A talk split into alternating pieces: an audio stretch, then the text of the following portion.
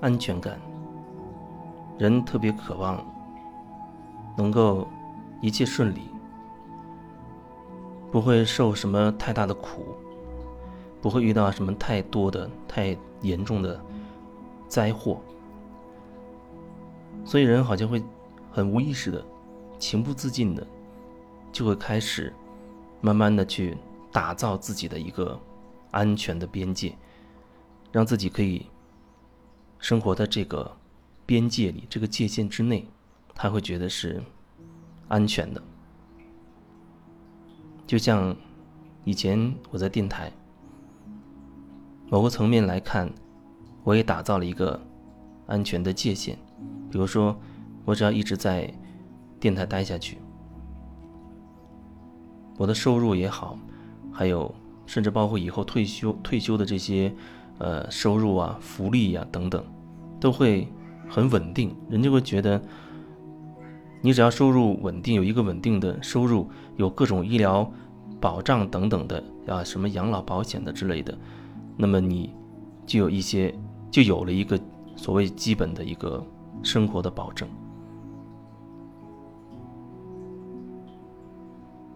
如果说你脱离了你自己给自己设定的这么一个安全边界，你就会觉得很恐惧，很担心。害怕，因为你将会面临着很多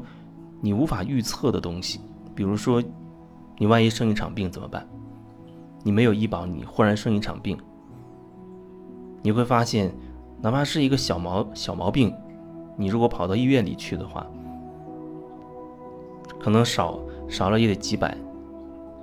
那可能动不动就会千把块钱，甚至稍微严重一点的就得。就得几千块钱，你可能连连去拔掉一颗牙齿或者换一颗牙齿，弄不好就得要上万甚至几万都有可能。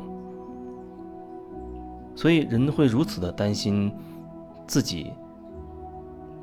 处在一个不安全的一个一个区区间里面，或者说在自己的安全区域之外，他无法想象那样的状况怎么能够安定的生活呢？但是我想要表达的，就是那所谓的安全区，建立了一个安全区，它的深层的一个背景是出于恐惧，就好像你去买买一个保险一样，你是因为害怕，你心中有恐惧，所以你要买一个保险，好像给自己自己一个保险，给自己一个保证，以防万一，以防不测，你可能还。会很理直气壮地说：“那当然了，万一以后怎么怎么样，至少我还有怎么怎么样。”就像我以前遇到一个人，曾经他说曾经有人给他推销保险，呃，大概是重疾险，可能是，就你生了大病会有一个保障，让你少花钱，或者保险公司可能说不定全部给你买单。他当时拒绝了，然后过了一阵子查出了得了重病。结果，那个时候，他不是说多关注自己的身体状况，他反而最后悔的一件事情就是，为什么当初没有买这个保险？你看，如果买那个保险，现在就不用花这所谓的冤枉钱了。人的想法很很奇怪，明明我们是出于害怕、出于恐惧，去做了很多很多很多的事情。然后还能解释的合情合理。即使我这样讲，即使我这样讲，丰盛创造丰盛。如果你是基于恐惧做的事情，它将会创造一系列的恐惧。即使这样讲，即使有一些人他所谓走上了内在心灵成长的这条路，啊，走了所谓修行的路也好，即使如此。他可能依然会找出各种各样的很合理的理由来说服自己，我可以这样做，我可以那样做。其实就是给自己打造一个舒适区，让自己可以待在舒适区里。但是你要知道，有一天你真的生了生了什么病，或者出了什么意外，你要清楚，那也是你的舒适区带给你的。人在一个舒适的状态下，他很难会反观自己。会觉察自己，就像我在电台那段时间啊，待了十十几年，在那个期间，特别是后后期，在我辞职的前六年，那时候我也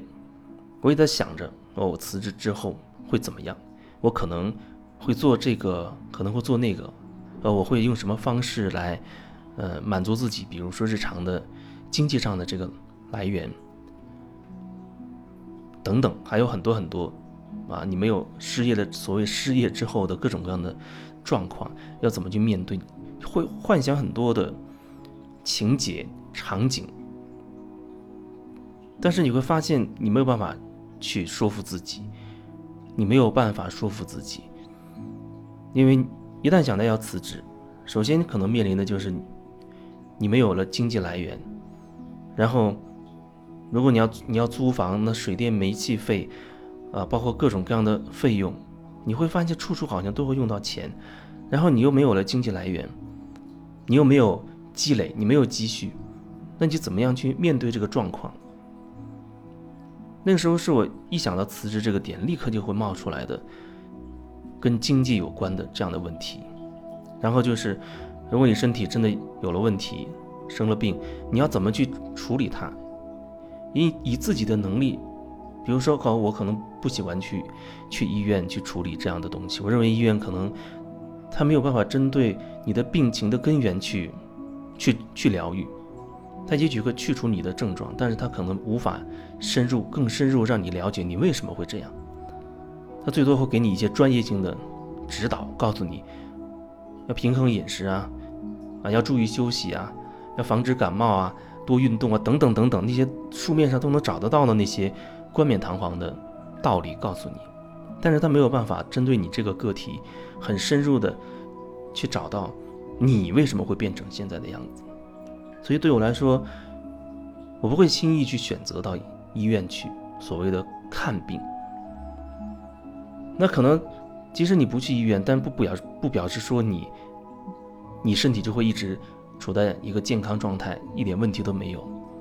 那你说，如果你辞职的话，身体一旦出了一些状况，你要怎么去去处理自己的状况？你有没有这个能力去自我处理它？所以很多东西都在我一想到辞职这个点的时候，它会冒出来，后面就会很多很多的恐惧，所以我才后面才有了六年的时间，不断的去一点点去看清楚关于辞职后面会带来的各种各样的问题以及后面的恐惧。不然看起来可能哦，好像我很潇洒的，啊，我就辞职了。但是你这样一个举动是带着心中还带着很多的恐惧，对生活、对未知的各种恐惧。就算你离开了那个舒适区，辞职了，你依然还会经历各种恐惧的事情。所以那时候我没有轻易的就所谓所谓的这么匆忙的辞职。而是花了六年的时间去处理这一部分，去处理它。所以对我来说，辞职这件事情，它不是真的不是随便的一个决定。虽然我一直在说，啊，辞职的那一天我是有感觉的，那一天它来的很突然，啊，那天忽然冒出一个直觉说今天就要辞职，然后我当天就辞职了。说起来虽然是好像是是一个突发事件，但其实对我来讲，他是花了六年的时间做了整合，做了一个铺垫和准备，做了很深入的清理和转化之后，才会让我捕捉到六年之后的那一天的所谓辞职的这样一个一个灵感。所以那些东西不是说无缘无故凭空跳出来的，它是经过我我真的是花了很很多的努力去去做做了很充分的准备。所以我辞职的时候才觉得相对是很坦然、很轻松的，我没有说有太多的恐惧，尽管头脑还会跳出各种各样的担心、焦虑、纠结，但是我内在是相对比较安定的。但如果说再早一些时候辞职恐怕内在就会那种恐慌的感觉就会相对更强烈。如果你内在是什么状态你就会创造什么什么样的场景出来让你去体验。所以我一直在说你内在的状态和外在的状态是一样的原本是不需要区分内或外的但是这样说起来会方便所以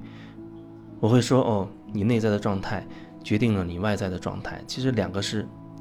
同步在进行同步在进行的。